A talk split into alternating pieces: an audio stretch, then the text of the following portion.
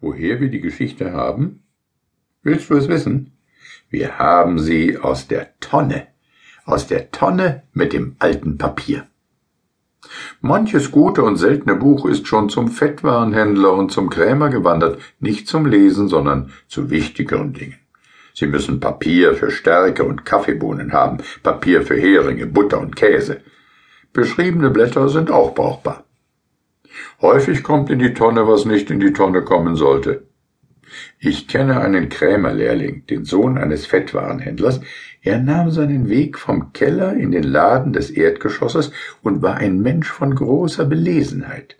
Ladentischlektüre, sowohl der gedruckten als der beschriebenen Blätter. Er hat eine interessante Sammlung solcher Papiere und darunter manch wichtiges Aktenstück aus dem Papierkorb des einen oder des anderen allzu beschäftigten und zerstreuten Beamten und ein